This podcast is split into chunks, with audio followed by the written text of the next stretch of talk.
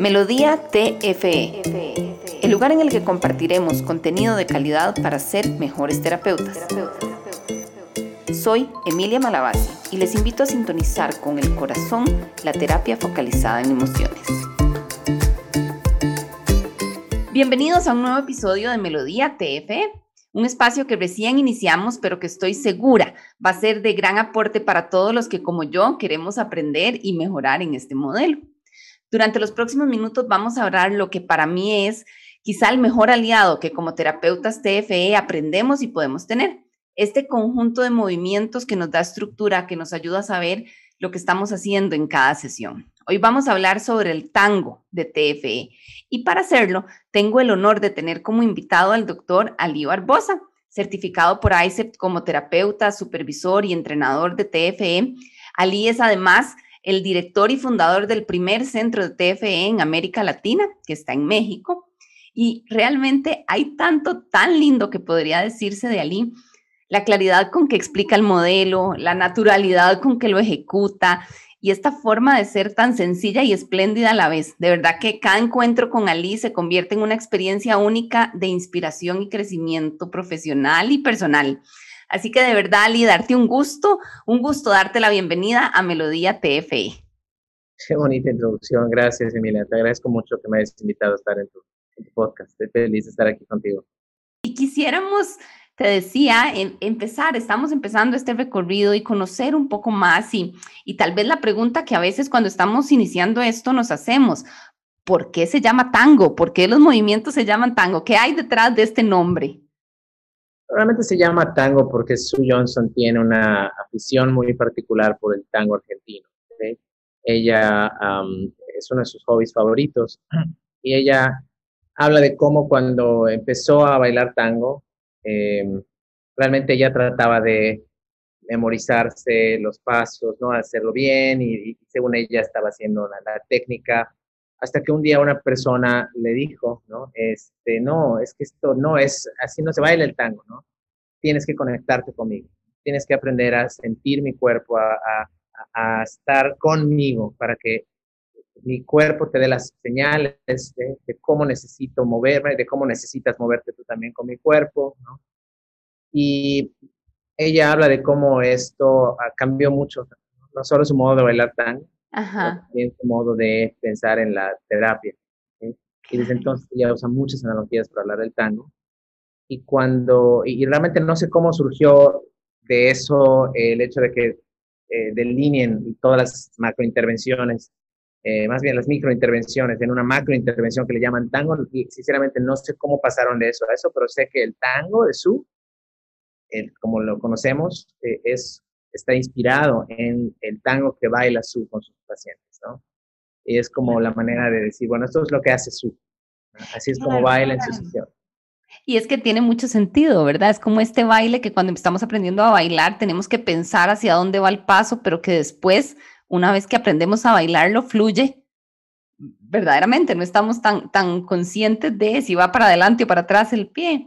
¿Por qué decimos que el tango es como el eje central y es una parte tan importante dentro del modelo de terapia focalizada en emociones? Bueno, porque reúne y organiza todas las intervenciones que hacemos constantemente a lo largo del tratamiento, a lo largo de las diferentes sesiones, de los pasos, de las etapas del modelo. Digamos que en cada sesión hacemos al menos uno o dos movimientos del tango como mínimo. Eh, idealmente, conforme avanzamos, vamos a hacer más, vamos a hacer quizás todos los movimientos del tango, a veces tal vez más de una vez. Y se vuelve central porque realmente nos da, bueno, podríamos no pensar en la terapia FT eh, utilizando el tango como marco de referencia. De hecho, inicialmente el modelo no se concibió como, tango, ¿no? El modelo se, se concibió eh, con las intervenciones las intervenciones están allá y se utilizan de esta manera, en, esta, en este paso, en esta etapa. Y el tango lo que hace es organizar esto. ¿no? A partir de hace unos años, el tango empezó a cobrar énfasis y empezó a sustituir eh, realmente a los pasos del modelo. Y es, yo diría que es central y es importante y es valioso para nosotros eh, retomarlo y pensar en nuestras sesiones en términos de tango, sobre todo porque nos dan organización, nos dan un sentido de guía. Claro. De, saber qué estamos haciendo y, qué es lo que estamos buscando en ese momento particular de la sesión y a dónde vamos después. ¿no? Entonces el tango realmente es un buen organizador para el terapeuta. Hablar de cada uno de los movimientos del tango de, es, puede ser horas de horas, definitivamente, pero me gustaría que pudiéramos eh, usar este espacio para poder hablar de estos cinco movimientos de una manera general. Yo creo que ya los vamos a profundizar en otros episodios, pero, pero poder hacer este repaso desde el movimiento 1 al 5. ¿Cuáles son? ¿Qué es lo que compone el tango? Un poco para no oírme muy teórico, te voy a hablar un poco de, cómo lo siento yo. El movimiento 1 del tango para mí es, eh, es el equivalente a estar buscando constantemente en dónde va a estar, en dónde va a estar la emoción con la que voy a trabajar. En EFT siempre estamos buscando ir hacia la emoción, para acercar a la persona hacia, hacia la emoción, ayudarlo a ampliar su experiencia de esa emoción y moverle con esa emoción. Digamos, yo lo pienso de estas maneras. En el movimiento no el tango, estoy navegando junto con la persona en su narrativa o, con la pareja, ¿no? Tratando de entender cuál es la, interacción, cuál es la dinámica, o qué es lo que cada uno de los dos siente cuando están en un momento difícil de su relación. Y me quedo ya reflejando y validando, y ese es el movimiento uno del tango, reflejar y validar y estar en el, en el momento presente con la pareja hasta que quizás podemos ver que la emoción aparece. Ya sea la emoción reactiva o la emoción vulnerable, que finalmente son elementos de lo mismo, ¿no? Pero alguna manifestación de la emoción con la que queramos eh, quizás delimitar el territorio para trabajar ahí. es, como el movimiento uno del tango es un movimiento de reconocimiento del territorio para mí. Claro. Y de que tiene a ser muy general y empezar a empezar a ser más particular. Y en ese momento, en ese momento donde ya de este reconocimiento logramos ubicar y encontrar la emoción, pasamos al movimiento 2, que sería el movimiento 2 sería empezar a eh, accesar más, de manera más completa, los demás componentes de la emoción. Sabemos que la emoción en EFT la entendemos como un proceso eh, multifacético. Son muchos elementos, son cinco elementos que se despliegan rápidamente en el momento que es detonada la emoción. Entonces, digamos, en el movimiento 1 encontramos la emoción y sabemos qué la detona. Eh, sabemos qué hizo o qué tiende a hacer la, la otra persona que está ahí o, que no está ahí, que detona esa emoción. Y entonces cuando nos acercamos a, este, a, esta emoción, la identificamos, la reflejamos ahora mismo, ¿no? Que la persona empiece a hablar de esa emoción, de alguna manera, esto abre la puerta a que se involucre con esa emoción. ¿eh? Por eso le llamamos espejear el momento o el proceso presente, ¿no? Y conforme acercamos a la persona esa emoción, le decimos, a ver, vamos a, vamos a quedarnos aquí. Bajamos la velocidad y empezamos a accesar, a evocar a evocar y de ese modo accesar diferentes elementos de la emoción y le preguntamos acerca de su experiencia corporal de esa emoción, le preguntamos acerca de la cognición, los, pensamientos que tiene habitualmente cuando esta emoción está viva, que se dice a sí mismo, que se dice a los demás, qué impulsos tiene o qué comportamientos siguen a esa emoción. Y podemos ver si ahí empezamos a organizar en un todo coherente eso, para que de esa organización y de esa coherencia podamos ver destellos destellos de la emoción nuclear, de la emoción más vulnerable, que habitualmente no es la que se muestra. Entonces, ese, el movimiento 2 del tango es el, es el lugar en donde vamos a trabajar con mucho más detenimiento, mucha más suavidad, con los elementos de la emoción, para que pueda surgir la, la vulnerabilidad, podamos retomarla y hacer algo con ella. Claro, y es una vez que ya tenemos esto que conforme vamos avanzando en los, en los procesos, esto va siendo cada vez más profundo, pero donde ya tenemos esto es donde pasamos al movimiento 3, ¿verdad? En donde ya convertimos en este cambio y en esta experiencia emocionalmente correctiva, ¿verdad? Que decimos que es el movimiento 3. Dependiendo de en dónde nos encontremos en el modelo, ¿no? De qué tan profundo estemos en la etapa 1 o de si estamos en la etapa 2, vamos a elegir cómo y qué tan profundamente vamos a trabajar con la emoción. ¿okay? Claro. En el movimiento 2 accesamos la emoción y, y, por ejemplo, quizás en las, en, la, en las partes más tempranas de la etapa 1, vamos a trabajar con la emoción quizás no tan profundizada, solo como para comenzar a hacer recreaciones que tengan que ver con algunos de los, de los elementos de la emoción. ¿no? Si nosotros recreamos, no siempre tenemos que recrear. El movimiento 3 del tango es el movimiento en el que una persona se vira y comparte con la otra algo, ¿no? Pero no siempre tiene que ser una emoción como la imaginamos. Muéstrale tu miedo, ¿no? Ajá. Muéstrale tu tristeza. ¿no? A veces podemos elegir mostrar uno o dos elementos de la emoción. Por ejemplo, el detonador, ¿no? Le puedes compartir a tu pareja, ¿no? Que esa mirada de desaprobación es lo que termina detonando en ti. Este impulso por defenderte, y prepararte para, para enfrentar sus críticas con dureza, ¿no? Y eso te hace ponerte serio. Esa misma, esa misma recreación tiene que ser mucho más segura para las personas, antes de pedirles que recreen cosas mucho más vulnerables. Entonces le decimos que comparta su tendencia de acción o cómo está conectada al detonante que reciben de su pareja. La parte más importante de esto, sobre todo en la etapa 1, es que la recreación venga en primera persona que no venga apuntando a la otra persona, que no, que no vea, tú haces esto y entonces por eso yo me comporto así, no, es cuando yo veo tu mirada de desaprobación, esto es lo que me pasa a mí, inmediatamente me preparo para defenderme.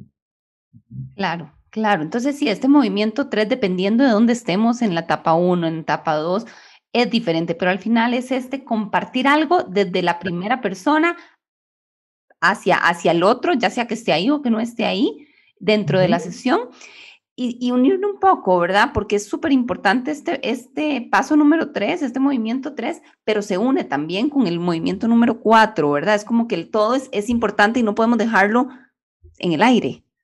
Claro, no podemos dejarlo en el aire, puesto que es algo nuevo. Por lo general, cuando le pedimos a una persona que haga contacto con la otra, en la misma sesión, incluso esto es un riesgo, es un riesgo emocional eh, para la persona y queremos y queremos ver qué ocurre, cómo ayudamos a que este riesgo haya valido la pena. Claro. Queremos quedar para ver qué es lo que ocurre y acompañarlos en este baile, que, digamos es un paso nuevo del baile. La recreación la podemos ver como un paso nuevo en su baile interactivo. De normal ellos no comparten cosas como estas, de normal ellos no se hablan con esta claridad, con esta coherencia. Se hablan desde la parte reactiva. Pero entonces cuando alguien hace algo nuevo, y eso es clave también. Si vamos a recrear, buscamos recrear algo nuevo, una nueva experiencia. Incluso para la persona que comparte. Es quizás una nueva experiencia hablar con coherencia acerca de esos momentos de reactividad, en lugar de solo reaccionar. Claro. Entonces, ese, ese acto nuevo, queremos darle seguimiento. Queremos preguntarle primero a la persona que corrió riesgo, cómo le ha sido hacer eso. Pues, claro, ¿cómo, es esto nuevo? Y también lo queremos felicitar, lo queremos hacer sentir bien. Le queremos dar una eh, agencia personal, le queremos dar un sentido de competencia, le queremos ayudar a, sentir que a pesar de que esto es difícil y conlleva un riesgo, es algo que em, honra su experiencia interna. Y después queremos pasar a la otra persona, y todo esto es movimiento 4 del. Queremos pasar a la otra persona y ayudarle a eh, a recibir, si es posible, lo que su pareja compartió, al menos en una parte pequeña, ¿no? Como de validar y de, recibir.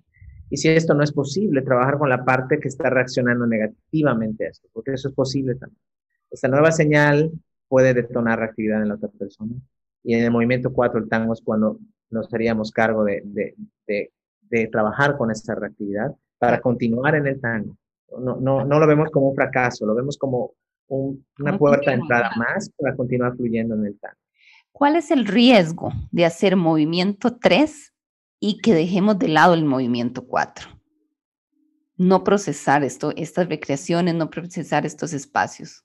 ¿Cuál es el mayor riesgo? el riesgo mayor para mí sería que la alianza terapéutica sufra, que se pierda la alianza terapéutica, especialmente un tipo muy particular de alianza que se ha relacionado con el éxito de EFT, que es la alianza en relación a la tarea. Eh, es, un, es, uno de los factores eh, clave para el cambio eh, en EFT. Es, las personas tienen que saber por qué estamos haciendo lo que estamos haciendo. Claro. Y, si no, y si no les podemos decir, si no les podemos mostrar que ese riesgo fue para, fue para algo, para ayudarles a acercarse, para para ayudarles a crear los primeros pasos, los primeros bosquejos de un baile nuevo, ellos se quedan perdidos y atrapados en, esta experiencia de miedo, de por qué hice esto, ¿por qué hice esto? No lo entiendo y, tengo miedo de que vaya a salir mal y efectivamente mi pareja no reacciona bien, entonces sí salió mal, entonces solo venimos acá a correr riesgos y salimos muy vulnerables, más de, más de lo que entramos y entonces tal vez, tal vez esta pareja deje la terapia. Claro, diga, no vuelvo a tomar estos riesgos, me protejo más y al final no logramos profundizar de la manera que lo haríamos con Claro, porque podrían pensar, perdón, pero podrían, bien decir, solo vamos a que nos abran las heridas, solo vamos a que nos abran, a sufrir. Exacto. Entonces, ¿para qué vamos si, salimos peor? ¿Para qué vamos si solamente voy a, solamente me van a, me van a, me van a rascar donde me duele, solamente me van a pedir vulnerarme sin, sin ninguna razón? ¿sí? Acuérdense que en EFT trabajamos con la emoción, no con una intención catártica o simple y sencillamente de expresión, Ayudamos a que la emoción mueva a las personas. Como que, llegamos, llegamos a este punto cúspide de la emoción y ya en el movimiento 4 y pues también un poco en el 5 venimos, ok, a entender lo que pasó, a procesar lo que pasó y a poder darle, darle un sentido verdaderamente. Y al darle un sentido vamos transformando la experiencia y la interacción. porque incluso, Emilia, incluso si la recreación no resulta en un momento precioso de conexión, y esto es algo muy importante, la mayoría de los terapeutas que están aprendiendo y muchas veces tienen miedo de hacer estas recreaciones y no las hacen porque no sienten seguridad de que va a salir bien, de que la otra persona va a responder con empatía, con amor. Y en etapa 1 eso es lo normal. Si nos sentamos a esperar a que haya una luz verde explícita en la otra persona para que podamos hacer una recreación, nos vamos a quedar sentados esperando mucho tiempo. Entonces, incluso cuando la recreación en la etapa 1 no sale, como entre comillas, divina en el término de, en, entendiendo como esto de, la otra persona reacciona en un poli, que salgan, que nos encantan esos momentos, pero no, no siempre son posibles en la etapa 1. El, incluso cuando la recreación despierta reactividad en la otra persona y se disparan algunas balas, es algo positivo para nosotros. Eso es algo positivo. Quizás no, no experiencialmente, no para ellos en ese momento, pero para nosotros sí, porque si tenemos el suficiente tiempo para acercarnos a esa reacción, estaremos justo en, en, presencia de emoción vulnerable, de aquella emoción vulnerable que tiende a protegerse.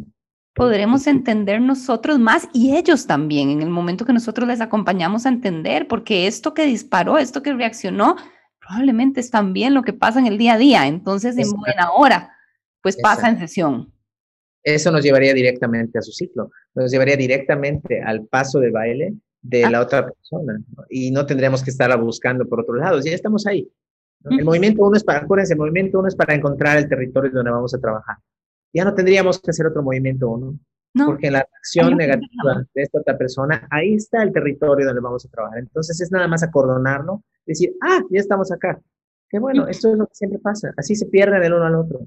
Tu pareja manda esta señal, y no te llega a ti como una señal vulnerable, no te llega como otra cosa.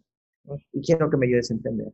Claro, y ahora el movimiento 5. Yo creo que de todos los movimientos, ¿verdad? A mí en lo personal muchas veces lo dejaba de lado y me costó llegar a entender lo importante que es. Y ahora entiendo que es este, este cierre, este, este, este resumencito, esta validación de todo lo que acaba de pasar y que realmente es muy valioso. Entonces, quisiera preguntarte, ¿verdad? ¿Qué ¿Cómo es el movimiento 5 y por qué es tan importante siempre tenerlo presente? Claro, el movimiento 5 es importante saber que no siempre tenemos que hacerlo al final de cada tango, porque a veces podemos hacer varios tangos en la sesión. Por ejemplo, lo que, volviendo a nuestro ejemplo de la recreación que no sale bien y donde la pareja reacciona con reactividad, con esa persona que, es, que acaba de reaccionar mal, vamos a quizás comenzar otro tango. Claro. Vamos a dejar ese proceso presente, vamos a empezar a accesar y ensamblar los, los elementos de la emoción, vamos a ayudar a crear una organización y a quizás hacer una recreación de vuelta. Y si te fijas, ahí nos, nos saltamos el paso, el movimiento 5 del tango. Podemos dejarlo a un lado momentáneamente para fluir en el tango, pero siempre al final de la sesión buscamos dejar suficiente tiempo para integrar lo ocurrido. Para integrar lo ocurrido y, sí es muy importante, Emilia, lo que estás diciendo, porque tendemos a dejarlo de lado. Le ponemos énfasis a, la recreación y a, estos momentos y, quizás no pensamos mucho en dejar tiempo para el movimiento 5, que es la parte en la que ayudamos a que la experiencia suba desde lo emocional hasta lo cognitivo, claro. se integre. Claro, y es cuando las parejas de repente te dicen, wow, ¿cómo logramos todo esto hoy? Mira, ¿verdad? Donde dicen, tomé estos riesgos, hice esto tan difícil para mí, pero ahora lo entiendo diferente y se van con esta idea de valió la pena este riesgo tan grande que estoy tomando, ¿verdad? No solo me hacen venir aquí a, a conectar con este dolor, sino que le encuentro el sentido del alivio y es, ¿verdad? Y van encontrando otro sentido de verdad. Claro. E incluso si no salieron en una buena, en una buena sintonía, incluso si salieron un poco movidos emocionalmente, si no se logró crear una conexión. El movimiento 5 del tango, y nuevamente es administración de tiempo. Tenemos que siempre, es otra de las cosas para las cuales sirve el tango, nos permite planear nuestra sesión. Sí. Si ya estamos al minuto 45 de la sesión y estamos todavía en el movimiento 2 del tango, ya es un riesgo, ¿no? Eh, hacer una recreación si no estamos seguros de cómo va a resultar. ¿no? Quizás nos convenga regresarnos al, al, movimiento, digo, adelantarnos al movimiento 5 y comenzar a integrar. Claro, y decir, hoy logramos esto, y estamos aquí y vamos por aquí, y esto nos va a servir, esto nos está sirviendo, y bueno, continuaremos a partir de acá, ¿verdad? Como ir, como ir teniendo. Exactamente, y explicarles y ser transparentes, por eso no pudimos hacer otra cosa, era importante quedarnos en esto, pero eh, a la siguiente sesión aquí es donde vamos a regresar, ¿no? Esto es también parte de la, de la alianza. Transparencia. A ver, ya para ir cerrando, ¿qué dirías que es lo más importante que nosotros como terapeutas necesitamos tener y tomar en cuenta en este proceso de aprender el tango de TFE? Yo diría que nos ayuda mucho no pensar en el tango en términos de números. ¿Qué movimiento es este? ¿Es tres? ¿Es cuatro?